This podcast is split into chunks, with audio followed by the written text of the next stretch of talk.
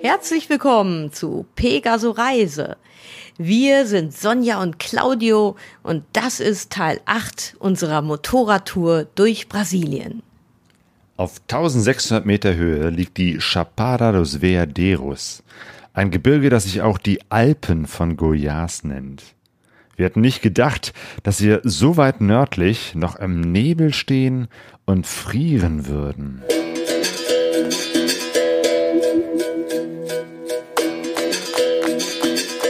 Pegaso Reise. Expeditionen mit den Ohren.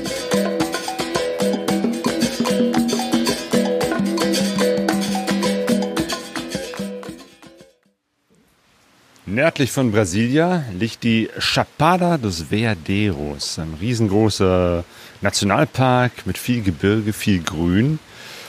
Und nach der Großstadt sind wir tatsächlich wieder richtig schön draußen in der Natur gewesen.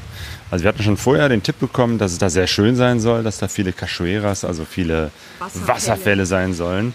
Also haben wir mal geguckt, ne, wo kann man da unterkommen? Und sind gelandet in Auto Paraiso, das hohe Paradies. Und tatsächlich von der Landschaft her total idyllisch. Also wir sind ja so ein bisschen von Brasilia, ist ja eh auch schon sehr hoch gelegen, ne? Ähm, und sind weiter über diese Hochebene dann nach Auto Paraiso gefahren. Diese wunderschönen Straßen, die immer hoch und runter gehen, rechts und links. Und dann äh, bewaldete Hügel, zwischendurch so steinige Felsen, Palmen, ah, blühende Büsche in lila, äh, rosa, Fliederfarben. Total schön. Ja, auf dem Weg hatten wir noch einen Tipp von einer Deutschen, die zwei Jahre lang in Brasilia gelebt hat. Viele Grüße an dieser Stelle. An Viola? Genau, Viola. Viola hat uns ein paar tolle Tipps gegeben und auch, dass es halt auf dem Weg in diese Chapada, in dieses Gebiet einen ganz tollen Imbiss gibt oder ein ja, Restaurant. Das ist ein richtiges Restaurant, so, wo man drinnen sitzen kann, draußen sitzen kann und Pamonia essen kann. Das ist so ein äh, Maisgericht. Genau. Ich weiß gar nicht, wie man das genau beschreiben kann. Also Pamonjaria hieß ja. dann auch der Ort, also ein Ort, ein, wie ein Restaurant, wo es dann halt dieses Pamonia gab. Und zwar kann man sich das so vorstellen, eingewickelt in Maisblätter, wir haben es aber auch schon mal, glaube ich, mit, äh, mit, mit Bananenblättern gesehen, aber glaube ich hauptsächlich Mais.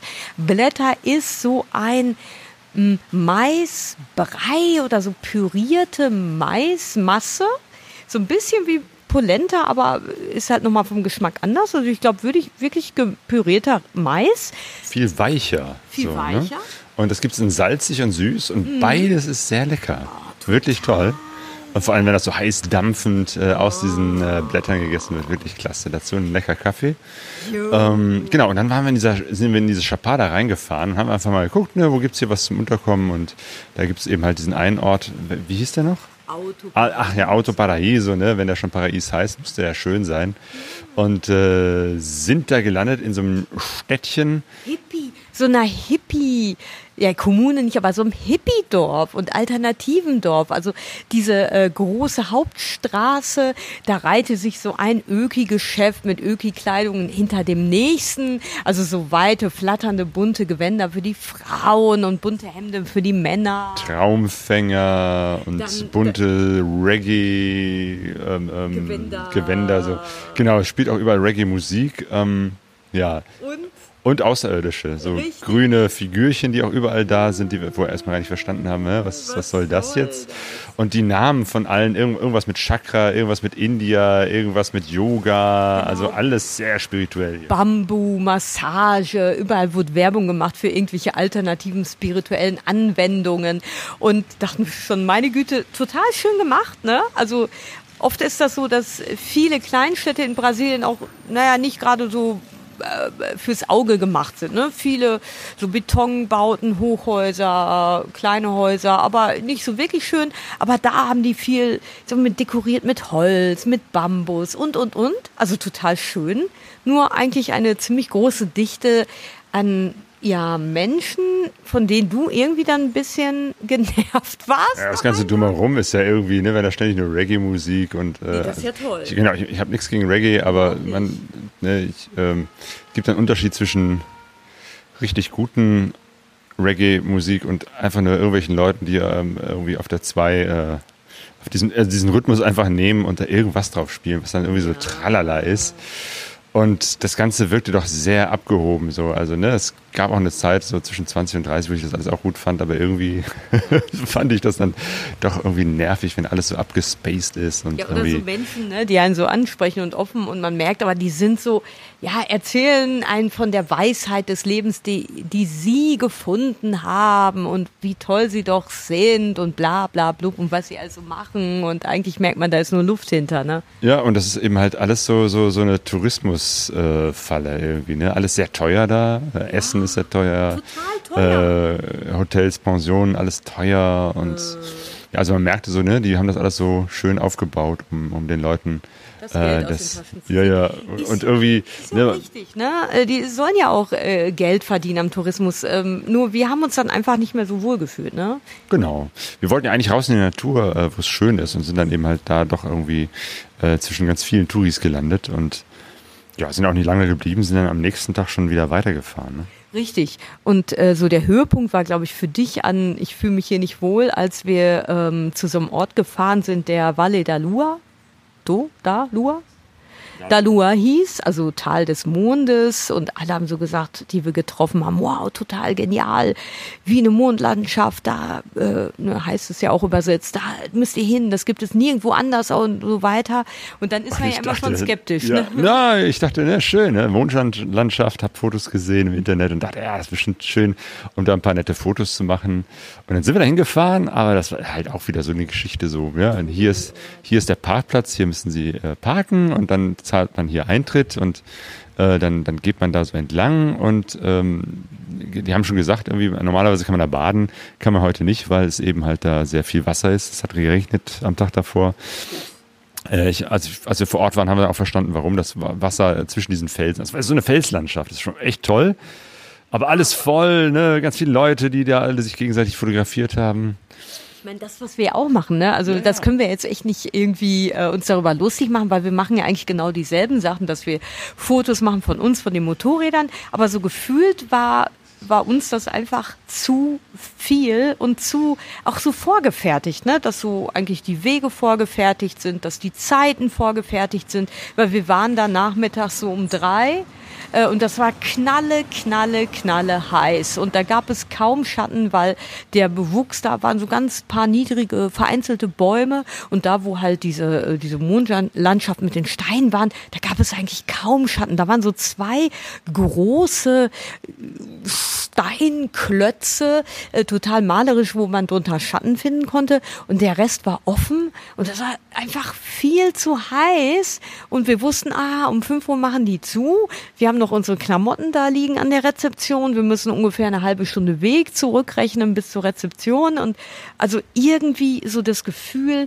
ja, man wird da so reglementiert, was ja auch richtig ist. Ich meine, klar müssen die das von diesem Park reglementieren, weil sonst viele Leute auch, glaube ich, Scheiße machen und ähm, irgendwie Müll rumwerfen und irgendwo rumkrabbeln, wo es gefährlich ist. Ne? Aber irgendwie haben wir uns da so begrenzt gefühlt, ne? Ja, ist nicht das, was wir so äh, uns äh, vorgestellt haben. Also sind wir dann irgendwann wieder zurückgegangen.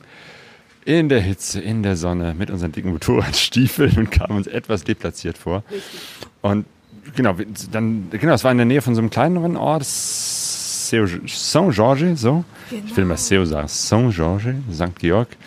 Und das war im Prinzip dasselbe nochmal in klein. In Noch ein bisschen klein hippiger. unasphaltiert, aber in ein bisschen noch aufgedrehter, noch hippie-mäßiger, noch abgespaceder. Ja, und da sind wir dann quasi nach zwei Übernachtungen in dem einen und in dem anderen Ort ähm, dann abgereist. Genau, haben gesehen auf der Karte, es gibt eine Straße, die wir sowieso fahren wollten, die führt irgendwie mitten durch die Chapada, also durch diesen Park hindurch und sind da eben halt entlang gefahren ähm, und dachten schon, komm, das war's. Und dann hatten wir eine ganz äh, interessante Begegnung. Es war ein bisschen kalt, ne? Hoch in den Bergen. Wir waren auf 1600 Meter Höhe. Das ist schon für Brasilien echt hoch und tatsächlich, ne, wir, ich, wir haben da irgendwie immer mehr Klamotten angezogen, Regenklamotten, obwohl es nicht geregnet hat, aber äh, weil es einfach so kalt war mit dem Fahrtwind so. Und dann hatten wir so eine wunderschöne Stelle von so einem Hügel, wo man so runterblickte ins Tal, rechts und links diese grandiose Landschaft, die Hügel. Und dann hatten wir gesagt, okay, wir machen jetzt, das Licht ist gerade schön, die Sonne knallt nicht, es ist bedeckt. Wir machen jetzt mal so eine Aufnahme. Äh, Ich fahre die Straße hoch und runter und Claudio fotografiert das. Ja, und dann fuhr ich los, wendete und dann sah ich aus der Entfernung, oh, der Claudio ist gar nicht mehr alleine da, da stehen noch zwei Motorräder und so ein paar Leute um ihn herum. Typisch brasilianisch. Ja, zwei andere Motorradfahrer mit einer Harley und ich, was war das andere, eine, eine Triumph Tiger, äh, ne, zwei große Maschinen haben angehalten, das übliche, ne, wo kommt ihr her, wo fahrt ihr hin und so und interessant, ja, und der, der eine von den beiden, äh, der sagte, hier, ähm, ähm, hier in der Nähe ist, ist eine Farm, ähm, und äh, da fahren wir sowieso hin. Das ist total schön. Da gibt es auch einen schönen Wasserfall und ist jetzt nicht so touristisch. Und äh, kommt doch mit, ich lade euch ein, wir können da mal gemeinsam hinfahren. Und das war der Ramiro und sein Freund, der Clesio. Genau, und der Sohn vom Clesio, der Jean, genau, zu zweit auf einem Motorrad. Mit den drei sind wir dann äh, weitergefahren. Und das war echt total lustig, weil die beiden waren gut drauf. Wir haben uns gegenseitig gefilmt und fotografiert und ähm, haben gemerkt, irgendwie, ja, da ist so eine, so eine Gemeinsamkeit, ne? Auch so Ja, Leute, die gerne irgendwie mit Motorrad. Ähm, Reisen und ja. einfach das so, ja, Fotos, Filme machen. Und dann, dann haben die uns auf dem Weg zu der Fazenda gab es dann noch so ein, zwei schöne Orte. Es gab so einen Ort, wie hieß der nochmal? Paralela 14, ähm, weil wir genau über den 14. Breitengrad gefahren sind, was eigentlich nichts Besonderes ist. Aber auf dem 14. Breitengrad ist auch Machu Picchu. Und irgendwie haben die dann erzählt, ja, guck mal hier, jetzt sind wir auf derselben, demselben äh, Breitengrad, dem 14. wie Machu Picchu. Und, und dann haben da noch so Scherze gemacht, wie, ja, vielleicht ist das hier mit diesen Steinen, wo dieser Ort ist, wo steht, aha, hier ist diese, ähm, Paralela Diese 14, Paralela. Parallel 14. Genau, vielleicht ist da ein, ein, ein Portal und wenn man da reingeht, dann kommt man in Machu Picchu raus. Und ich finde, es ist so oft so, dass ähm, viele Brasilianer einfach so sehr humorvoll sind in, in vielen Situationen. Na, natürlich kann man das nicht verallgemeinern, aber, aber das habe ich jetzt schon so oft erlebt. Einmal diese gepa das gepaarte Ruhe mit so einem Witz. Na? Mit so einem Humor, ja. Sich auch über sich selbst lustig zu machen. Genau, und dann kam noch hier noch irgendwie so ein, so ein, so ein Auto mit so einem Pärchen, mittelalten Pärchen, die auch da, ah, wir haben gehört, hier ist, äh, ne, hier kann man, äh, hier, vielleicht kommt sich nach Machu Picchu beamen lassen. Also die, die machen sich da alle drüber lustig. Und man merkt irgendwie, die, die Brasilianer vor Ort machen sich, glaube ich, auch sehr über diese äh, ganze Hippie-Geschichte ähm, lustig und über diese Geschichte. Ähm, genau, das mit den Außerirdischen haben wir dann später auch äh, verstanden, weil man hat dort, weil es dort eigentlich keine große Stadt gibt, also keine Lichtverschmutzung, einen wunderschönen Sternenhimmel. Und wenn man da sich eben halt hinsetzt, hinlegt und nach oben guckt, siehst du halt wirklich viele Sterne und ähm, ja, und man sieht eben halt auch Satelliten und natürlich eben halt auch Sternschnuppen und auch äh, irgendwelche Lichter, die sich da oben bewegen. Und irgendwie entstand da so der, der Mythos, dass da ganz viele UFOs unterwegs sind, weil wenn man genauer hinguckt, sieht man da irgendwelche komischen Bewegungen von irgendwelchen Lichtern und denkt sich, oh, das, das kann doch kein Satellit sein, das ist kein Flugzeug, das müssen Außerirdische sein. Also irgendwie hat sich da so ein Hype in der Ecke mit den Außerirdischen ergeben. Apropos, ähm, nee, ich habe jetzt kein Apropos, aber ich suche jetzt einfach mal was. Wir sind nämlich in so einem wunderschönen Örtchen hier gestrandet, das heißt Arraias. Arraias ähm, und haben einen tierischen Hunger. Und hier ist es ja so in Brasilien oft, dass das Mittagessen gibt es so meistens zwischen 12 und 2. Und jetzt haben wir 20 oder 10 Jetzt haben wir 10 vor 2, also eigentlich ist mit Mittagessen sind wir schon wieder zu spät. Also so einem Dörfchen wie hier kannst du vergessen. Lass uns doch mal versuchen, an der großen Straße noch ein Restaurant zu finden, wo wir was holen. Ah, ich bin skeptisch. Ich glaube, wir kriegen hier nichts mehr. Wir haben tatsächlich was zu essen gefunden in einer kleinen Lanchonette. Und zwar mal wieder leckere ähm, Empadas oder Empadinhas. Ich glaube, das ist äh, eher ähm, Ein Coxinha. genau, Coxinha, ein bisschen Hühnchen mit, genau, und äh, Pastéis. Pasteten. Genau, Sehr das lecker. ist total gut, einfach um so einen kleineren Hunger zu überbrücken. Hm. Einfach, aber gut gemacht, erwärmt und man kann das locker hier so nebenbei essen, ist schnell fertig und hat dann eine schöne kurze Pause gehabt. Jo, genau. Richtiges Mittagessen haben wir hier noch nicht gefunden, aber da, vielleicht reicht das auch erstmal und dann Mhm. wir heute Abend was Warmes.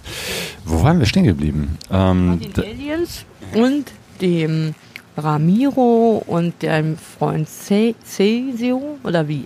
Clesio, genau. Die beiden äh, haben uns dann mitgenommen, eingeladen, dass wir zu dieser Farm ähm, fahren, äh, zu dieser, wie heißt das auf Portugiesisch noch? Fazenda, genau. Und äh, die Fazenda heißt Fazenda Alpes Goianas. Also der Bauernhof äh, der ähm, Goianischen Alpen. Und der Name passt wirklich, weil es ist wirklich sehr hoch. Ähm, drumherum sind Berge, man hat ein schönes Bergpanorama. Es ist erstaunlich kühl. Und äh, genau, und die sagen, ja, wir zeigen euch mal ähm, hier den, den Wasserfall. Es gibt auch hier einen Wasserfall, irgendwie gibt es in der Ecke viele Wasserfälle. Lass Aber uns doch erstmal, bevor wir zum Wasserfall gehen, nochmal das so beschreiben. Oder du hast das ja schon gemacht. Also da war so eine große freie Fläche, ähm, wo halt so verschiedene oder so zwei Steingebäude waren oder drei. Ne? Und da in der Mitte gab es noch so ein rundes Gebäude mit Dach. Also nee, eigentlich so ein Dach.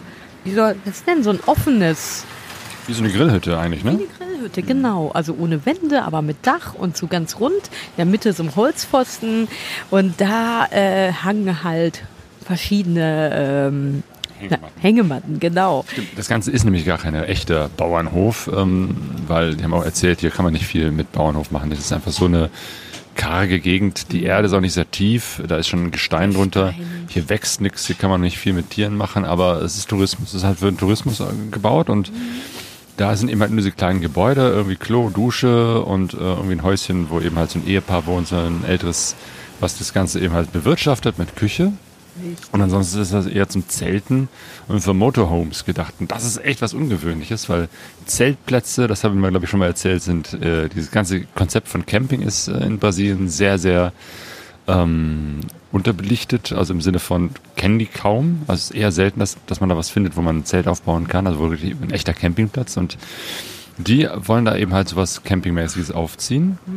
Oder haben sie auch schon gemacht. Da zelten auch einige Leute und es stand auch tatsächlich ein Zelt da. Und das war das Zelt von dem Clesio und seinem Sohn Joao.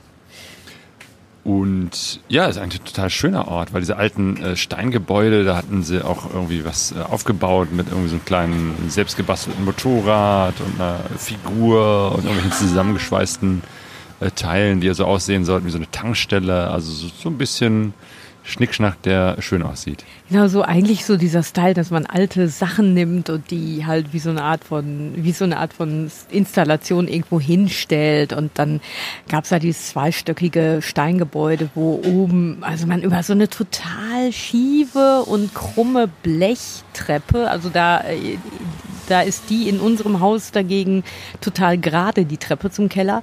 Also über diese schiefe äh, und krumme Blech oder Metalltreppe gelangte man dann auf so eine zweite Ebene, wo dann auch so eine Schaufensterpuppe stand und in die Landschaft guckte.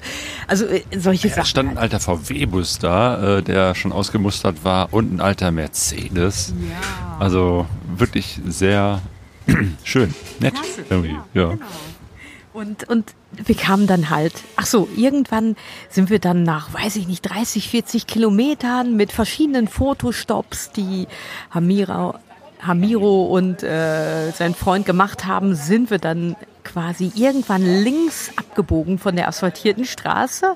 Und haben dann erstmal so ja, so eine Strecke, ich weiß nicht, ein, zwei Kilometer zu der Fazenda auf ähm, unbefestigten Weg dann zurückgelegt und dann ähm, fand ich das so witzig, weil ähm, ja, der Ramiro meinte noch so, nee, passt auf, da sind so sandige Passagen, da müsst ihr vorsichtig fahren, ne? Und das war auch teilweise richtig, äh, ein paar Stellen, die waren so tief sandig. Und dann gab es so eine Situation, kurz bevor wir auf diesem Farmgelände angekommen sind, da, da ist der Miro mit seinem Moped so ganz vorsichtig füßelnd irgendwie durch den Sand hat sich da fortbewegt und. Aber ja, man muss auch sagen, er fuhr eine äh, große, schwere Harley. Ja gut, aber wir sind dann so wumm mit unseren kleinen Mopeds dann so wie die Profis an ihm vorbeigesaust. Ich übertreibe jetzt natürlich maßlos, aber mich freut das halt natürlich immer, wenn ich mal das Gefühl habe, halbwegs sicher durch einen oder auf so einen schwierigen Untergrund zu fahren. Ja. Und da waren noch zwei andere Freunde da äh, von den beiden. Der Claudio, also mein Namensvetter, und Gabriel, auch zwei Motorradfahrer. Und genau, und dann, dann sind wir eben halt rübergegangen und die haben gesagt, hier, wir zeigen euch jetzt mal hier den, den Wasserfall. Nehmt euch was zum Baden mit.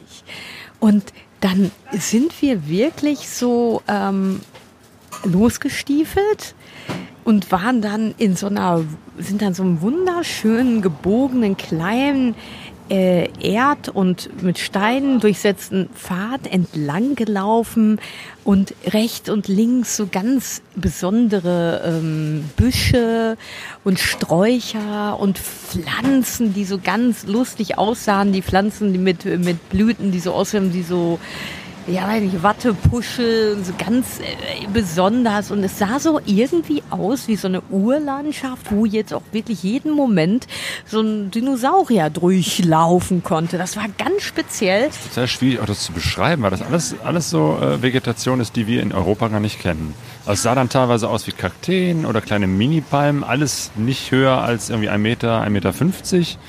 Äh, ganz komische Blüten, also echt eine tolle Landschaft. Und irgendwie so, ne, da ging es auch wieder so steil runter und steil rauf und dazwischen so Steine, echt tolle Ecke da. Ja, und irgendwann wurde dann so ein Rauschen leiter, äh, lauter und dann sind wir um die Ecke gebogen und da war dann tatsächlich dieser Wasserfall.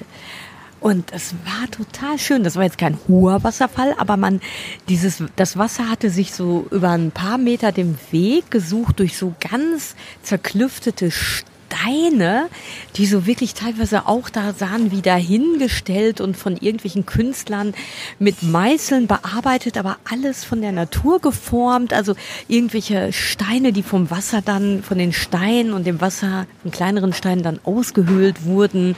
Und äh, die so glatte, rundliche Steine, ähm, riesengroße, also wirklich so, ja, die Natur macht komische Sachen.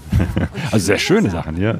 Und da sind wir dann rumgekraxelt ähm, und Amiro und äh, Clesio haben uns dann auch Sachen erzählt zu der Gegend, zu den Pflanzen und dann war, sind wir an so einem Punkt gekommen, wo, wo wirklich dann so so eine Stelle war, wo man so ein paar natürlich geformte Wasserbassins hatte zwischen diesen Steinen.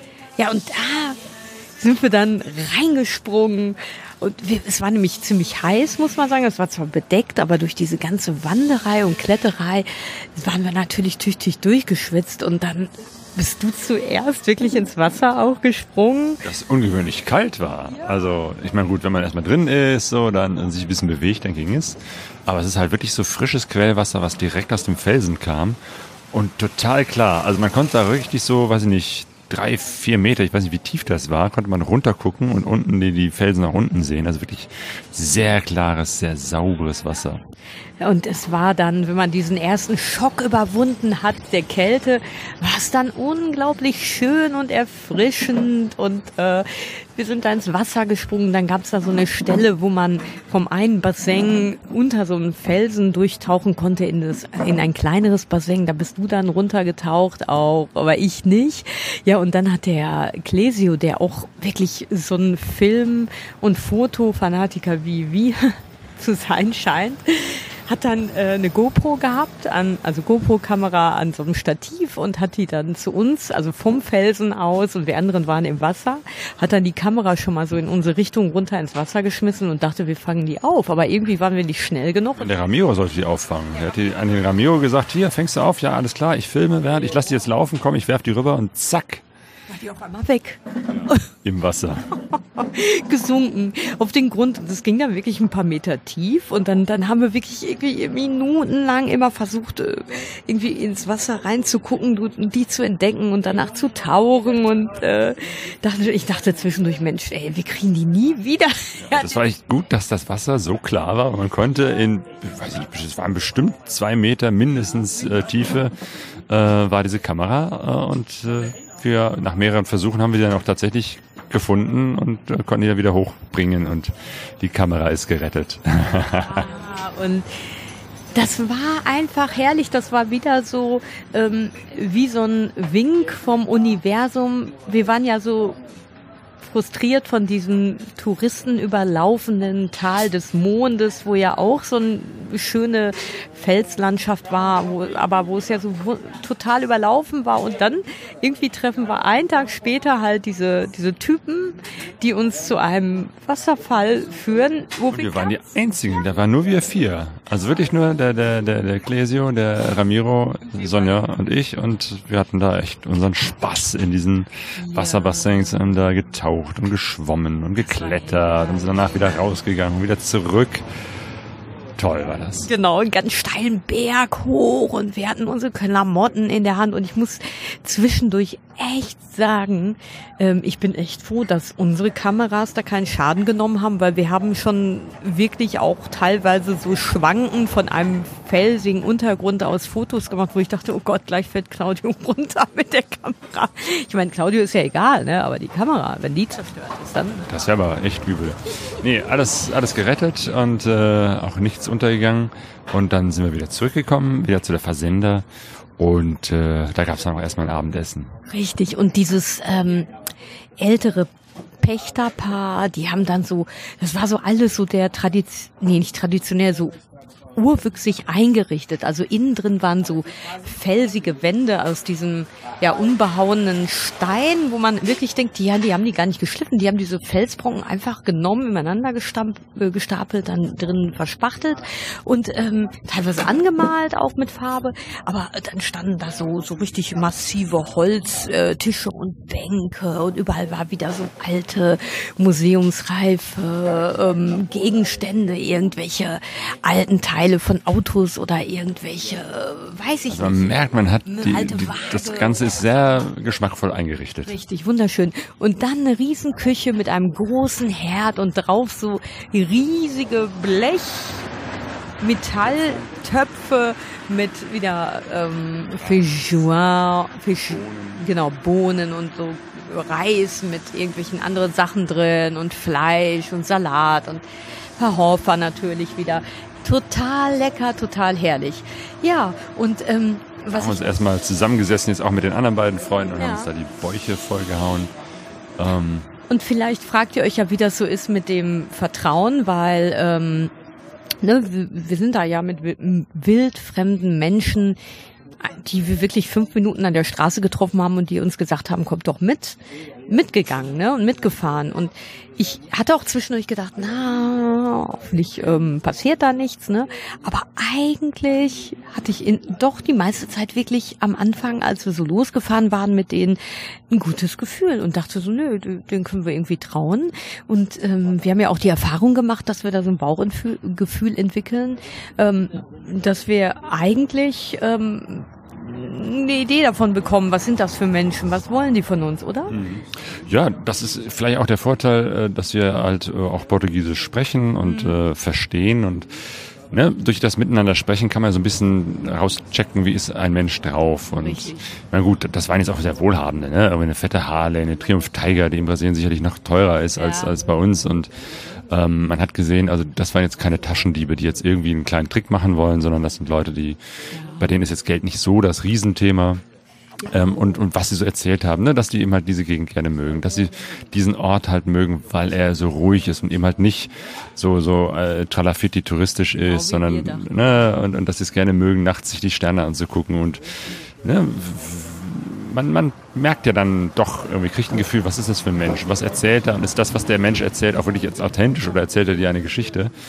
Ähm, und wir haben einfach schnell gemerkt, nö, die sind, die sind okay, mit denen kann man reden und äh, denen kann man vertrauen und am Ende haben die gesagt, ja, ach komm hier, die Sonne geht unter, äh, wollte nicht hier bleiben auf der Versender. Eben, weil ähm, das Ding ist ja wirklich, dass wir als Deutsche oft so gewohnt sind, ja, dass man erstmal sich beschnuppern muss, ne? dass man Zeit braucht, dass man lädt nicht Leute von der Straße nach sich nach, zu Hause an. Ne? Das, das ist halt irgendwie sehr undeutsch und von daher ist, ist man dann oft oder ich äh, oft äh, am Anfang, bevor wir solche Reisen gemacht haben, oft skeptisch. Da, die wollen irgendwas von dir, ne? Die wollen irgendwie, ja, ja, was, die wollen auch was. Die wollen Kontakt und die sind neugierig und viele brasilianische Menschen, also jetzt nicht alle, viele Menschen sehr neugierig, sehr offen, sehr impulsiv, indem sie einfach jetzt sehen, da sind Leute, die fahren Motorrad, die sind auf den ersten Blick sympathisch, wahrscheinlich checken die das auch ganz schnell ab. So. Genau, das ist ja auch die Gemeinsamkeit des Motorradfahrens. Wir werden ja auch von vielen anderen Menschen angesprochen, wer seid ihr, wo kommt ihr her, was habt ihr vor? Und wenn wir dann erzählen, ja, wir sind, kommen aus Deutschland, was ja auch nicht so klar ist, weil wir haben ja Motor brasilianische Motorradkennzeichen. Also meistens auf den ersten Blick werden wir gar nicht so als Ausländer erkannt. Aber wenn die Leute dann mit uns ins Gespräch kommen und die dann sehen, ach, die sind ja wirklich Deutsche und die machen hier eine große Reise durch Brasilien auf zwei Motorrädern, finden die das alle toll, aber nicht jeder lädt uns ein. Und manchmal sind auch Leute, wo man einfach merkt, irgendwie die, die, die, die reden dann irgendwas von sich und wir reden was von uns und dann ist auch gut. Nach fünf Minuten ist das Gespräch beendet. Und manchmal ergibt sich da eben halt auch eine, eine wunderschöne Begegnung daraus. Ja, und ap apropos Reden, also was wir schon gemerkt haben, also der äh, Hamio und der Clesio, die waren, und auch der Sohn, die waren irgendwie total nett und sympathisch. Und die anderen beiden Freunde eigentlich auch, aber der, einer von denen, der Claudio, der hat so relativ schnell, nachdem wir ankamen, so angefangen, die aktuelle Regierung des linksgerichteten Präsidenten Lulas zu kritisieren, also recht schnell. Ähm, ich habe das auch soweit verstanden, aber ich bin weit davon entfernt, da irgendwie angemessen sprachlich darauf reagieren zu können. Du hast das schon äh, äh, gemacht, ne? Ähm, aber man hat da gemerkt, okay, also da war so viel Kritik. Ja, der neue Präsident, so, der will. Der wird demnächst den Kommunismus aufbauen, was sehr hanebüchend ist, aber egal. Ne? Zum Glück konnten wir das dann relativ schnell abbiegen und ja ein anderes Thema finden, weil ich glaube, das wäre nicht gut gegangen. Weil ja, wir haben halt einfach gemerkt, die haben, also Ne, das ist ja immer die Sache, diskutiert man mit, mit äh, wenn man Gast ist als Einwohner, äh, redet man mit den Menschen auch über politische Sachen. Es gibt ja Reisende, die sagen, nee, das mache ich generell nicht und so. Ähm, und es gibt auch bestimmt Länder wie im Iran, wo, wo, wenn man irgendwie in einer Kneipe sitzt und die Leute anspricht auf ihre Meinung, dass sie sich aus Angst, sie können abgehört werden, da nicht äußern und man die Leute vielleicht in Gefahr bringt. Aber das, das ist ja hier nicht der Fall. Überhaupt nicht der und Fall. Und deshalb würde ich eigentlich denken, hey, lass uns darüber reden. Und wenn da jemand so was krass Krasses raushaut wie Kommunismus und, und was die auch gesagt haben. Also du hast ja dann so ein bisschen angefangen zu sagen, hier, ähm, ja, dass wir da auch äh, Indigene getroffen haben in Brasilien, Brasilia, die für ihre Rechte halt ähm, demonstriert haben. Und dann meinte einer von denen auch, ja, nee, äh, irgendwie zeichnen die Medien total falsches Bild von dem Bolsonaro, von unserem Präsidenten. Das heißt, die akzeptieren eigentlich den jetzigen Präsidenten Lula eigentlich gar nicht als Ehrenpräsidenten und das Bild, was von dem gezeichnet äh, wird, das, das stimmt gar nicht. Und die Indios, die haben auch, ähm, machen auch Profit an der Zerstörung des Regenwaldes. Die haben da auch große Besitzer, Besitzländereien äh, und so weiter und äh, machen da auch ihren Reibach draus. Und wo wir einfach gemerkt haben, okay, da das sind total nette Menschen. Die haben uns eingeladen. Die sind total nett. Die sind total hilfsbereit. Die sind an uns interessiert und die würden jetzt echt alles machen, damit es uns gut geht. Aber an diesem Punkt haben wir echt gemerkt, ey, da kommen wir jetzt nicht zusammen und wir haben gegenseitig wahrscheinlich in so einem Einvernehmen gesagt, wir lassen das jetzt ruhen und konzentrieren uns auf andere Sachen. Genau. Also in, in Deutschland, wenn ich äh, der, der Sprache einfach besser ähm, wenn ich, wenn ich sprachlich da besser drauf wäre, könnte man natürlich auch eine Diskussion daraus machen. Und in Deutschland diskutiere ich auch gerne und viel über Politik, aber das ist halt dann doch mit diesen Portugiesischkenntnissen und klar, natürlich bin ich jetzt auch nicht der Profi in der brasilianischen Politik, ja. bringt das jetzt nichts da zu diskutieren. Nein, aber sie waren ja auch sympathisch, ne? Also es ist ja jetzt nicht, dass das so ganz unsympathische Typen waren. Und äh, es erinnerte mich ein bisschen daran, dass der ähm, Gioson, der Freund von Felipe, dem wir ja ganz am Anfang unserer Reise, der ja unser Gastgeber war in Santo Angelo, ähm, der hatte ja mal gesagt, irgendwie so die These aufgestellt, dass, weiß ich nicht, über 90 Prozent der Motorradfahrer ähm, Anhänger von Bolsonaro sind. Und da habe ich noch gedacht, so Mensch, ist ja vielleicht übertrieben, aber ähm, wissen wir jetzt natürlich nicht, aber mein Eindruck ist jetzt schon so, dass wir so einigen Menschen begegnet sind, auch Motorradfahrern, die auch sehr skeptisch gegenüber Lula sind. Naja, aber jetzt biegen wir mal wieder die Runde. Ähm, irgendwie haben wir einen schönen Abend verbracht, sind dann noch zu so See in der Nähe, also er war wirklich ganz nah gegangen und haben da den Sonnenuntergang fotografiert, haben dann in die Sterne geguckt und geguckt, wo da Satelliten fliegen. Ja, und irgendwann ging es dann um Schlafen gehen. Und dann, dann hat der Clesio, der ja eigentlich mit seinem Sohn diese, ein Zelt aufgebaut hatte, das einzige Kleines Zelt, Iglu-Zelt. Genau, gesagt, ja, okay, also ihr könnt gerne in meinem Zelt schlafen. Und dann habe ich gedacht, ach, das ist ja mal wieder eine tolle Gelegenheit, in einem Zelt zu schlafen. Aber Claudio dachte sich, nee, Sonjas Füße stinken so dermaßen nach Käse, ich schlafe woanders. Und es ist endlich mal die Gelegenheit, äh, dass die äh, Regi, jetzt fällt mir das deutsche Wort, die Hängematte. So, so weit bin ich schon, dass mir das portugiesische Wort zuerst einfällt. Die Häng Hängematte äh, auszutesten. Wir schleppen ja die ganze Zeit eine Hängematte mit uns, äh, beziehungsweise zwei, ähm, und, äh, und Schlafsäcke die wir in diesen zwei Monaten bisher noch nicht ein einziges Mal gebraucht haben. Aber jetzt ist die Gelegenheit, endlich mal die Hängematte hier auch in Brasilien aufzuhängen und in der Hängematte zu übernachten, was keine gute Idee war, wie ich später feststellte, aber... Ja, aber erstmal muss man wirklich sagen, dass das ein totales Schauspiel war. Ihr müsst euch vorstellen, da war halt dieses überdachte, runde Gebäudchen ne, mit den Seiten offen, in der Mitte war ein Pfahl und von diesem Pfahl ausgehend in verschiedene Richtungen wurden dann halt diese Hängematten aufgehängt und da waren schon drei traditionelle aus Stoff, äh, Baumwollstoff, Baumwollstoff Hängematten. Der Klese sagte, okay, ich übernachte dann auch in so einer Hängematte. Und, und, und da dachte ich, ja, dann übernachte ich auch, dann baue ich meine Hängematte auf. Und, und das war dann ein Spektakel. Dann kam der Deutsche, ne, so mit seiner Hightech-Hängematte, ganz leichtes Material. Diese dünner Kunststoff, so Nylongewebe, so, ne, damit man das alles ganz klein zusammenpacken kann, mit integriertem Mückennetz. Und das war, glaube ich, die super Unterhaltung für die anderen Leute, da für die für die Brasilianerin, die gucken sich so an, was macht der denn da, ne? Der baut da die, diese Hängematte auf und hier einen Faden und da einen Faden und mit Moskitonetz und so ganz dünn. Und äh, dachte, Ramiro meinte so, nee, das kann doch nicht, das taugt doch nichts hier, man braucht so eine traditionelle Hängematte und so. Und dann haben die sich, glaube ich, köstlich amüsiert darüber, wie ja. du mit deiner Hightech-Hängematte da kommst. Ja, und dann irgendwann habe ich mich dann ins Zelt verkrochen und du in die Hängematte. Genau. Und wie gesagt, 1600 Meter äh, Höhe. Da wird es abends richtig kalt und vor allem es wurde richtig neblig. Also wirklich so ein richtig feuchter Nebel. Ich dachte zwischendurch, dass es regnet, aber das war wirklich Nebel, der so durch, genau, und starker Wind, der die ganze Zeit da an, dem, an, an der Hängematte und an allen möglichen anderen Dingen da herumklapperte. Und dann wurde irgendwann auch das Netz total feucht von diesem Nebel und tropfte dann auf mich runter.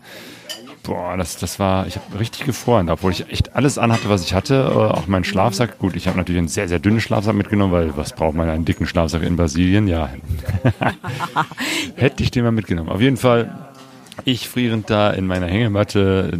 Aber du warst, die ging's gut da im Zelt, ne? Ja, ich habe irgendwann, ähm, kurz nachdem wir schlafen gegangen sind, ist da der ähm, Wasserbehälter, der auf das Wassertank auf dem Dach irgendwie übergelaufen oder da hatte jemand vergessen, den Wasserhahn zuzumachen und das Wasser prasselte wirklich minutenlang auf so ein Wellblechdach. Das war so laut, dass ich mir dann die Ohrenstöpsel reingemacht habe und mit Ohrenstöpsel eingeschlafen habe ich dann nichts mitgekriegt und wirklich bis 6 Uhr morgens wie so ein Baby geschlafen und gar nicht mitgekriegt, dass ich bin aber nachts um 4 Uhr aufgewacht, weil ich dachte, um Gottes Willen, wir müssen mal gucken, ob wir unsere Sachen überhaupt noch, äh, die wir natürlich, als es abends noch so schön warm war, irgendwo auf dem Motorrad und auf irgendwelchen Stühlen verteilt haben, dass ich die einpacke und vor diesem Regen schütze und morgens hat es dann auch wirklich geregnet. Da hat es echt geregnet und durch den starken Wind kam der Regen natürlich auch unter das Dach. und es war kalt und die, die Klamotten wurden dann auch nass und der Schlafsack und die Sachen, die ich da anhatte. Also es war echt das Letzte, was ich in Brasilien erwartet hätte. Vor allem an dieser Stelle, ne? Wir sind ja nicht mehr in Südbrasilien, sondern in Goiás. Also wir sind ziemlich in der Mitte von Brasilien. Äh, ich hole jetzt noch mal zwei Colas. Nee, nee, nee, nee. Ich sehe hier gerade, die haben hier frisch gepressten Orangensaft. Naja, äh, irgendwann haben wir dann eben halt, sind wir aufgestanden, haben unser Zeug zusammengepackt, das eben halt noch total klamm, feucht, teilweise richtig nass war. Ja, aber blieb uns ja nichts anderes übrig, als uns dann ganz herzlich zu verabschieden, weil unsere Reise ging weiter. Die anderen sind dann auch äh, wieder abgereist. Das war ja 1. Mai, also von daher Feiertag. Die mussten am nächsten Tag wieder arbeiten. Und ähm, ja, das war irgendwie äh, ganz schön. Dann haben wir noch Gruppenfotos gemacht natürlich. Und was ich noch erwähnen will, ich gehe noch mal kurz zurück auf den Abend, weil irgendwann kam noch mal dieses Pächterpaar ähm, zu uns, als wir da saßen bei den Hängematten. Und die äh, Frau kam irgendwann an und zeigte mir auf dem Handy, dass sie halt häkelt, also und ihr Mann, beide, und die halt alles Mögliche gehäkelt haben, von Ponchos über Figuren. Und bei diesen Figuren waren das halt Papageien, das waren Elefanten, das waren Krokodile, sogar eine Spinne und alles Mögliche und Aliens auch. Und äh, irgendwann meinte sie, komm doch mal mit in unser Haus, ich zeige dir das mal. Und dann bin ich halt so mitgegangen und die beiden waren total süß. Ne? Die haben mir das ganz ausführlich gezeigt, wie sie da diese Figuren häkeln. Und dann haben wir uns so ein bisschen unterhalten. Und ich weiß am Ende gar nicht, wie das immer geht, weil ich, ich kann ja irgendwie gar nicht so richtig Portugiesisch sprechen, aber irgendwie äh, finden wir dann doch so eine Ebene, wo wir uns gegenseitig verstehen oder wo die mich auch verstehen und ähm, dann habe ich gesagt, dass ich total überhaupt nicht hand, handwerklich gut bin und dann meinte sie so, ja, wenn du jetzt drei Stunden bei mir wärst, dann könnte ich dir das Häkeln beibringen und dann kannst du das. Und dann haben sie noch ein Foto gezeigt von einem Sohn, der gestorben ist und gesagt, dass der aber auch im Herzen weiterlebt und so. Und dann hatten wir da so eine ganz herzliche Ebene und das ist mir schon öfters so in Brasilien gegangen, dass, man so ganz schnell in Kontakt ist mit Menschen und so eine ganz schnell so eine herzliche Atmosphäre hat. Ja, und so haben wir uns dann auch verabschiedet und sind dann weitergefahren durch eine wunderbare Landschaft, auch weiterhin ähm, Richtung Grenze Goiás in Richtung Tocantins.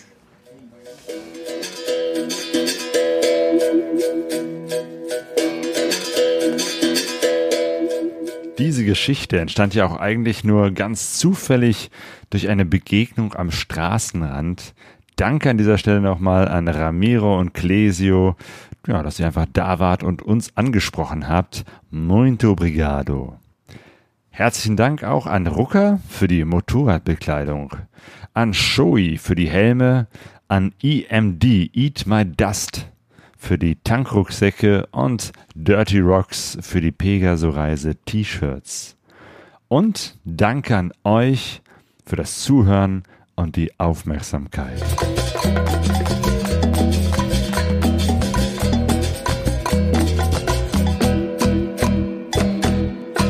Pegaso Reise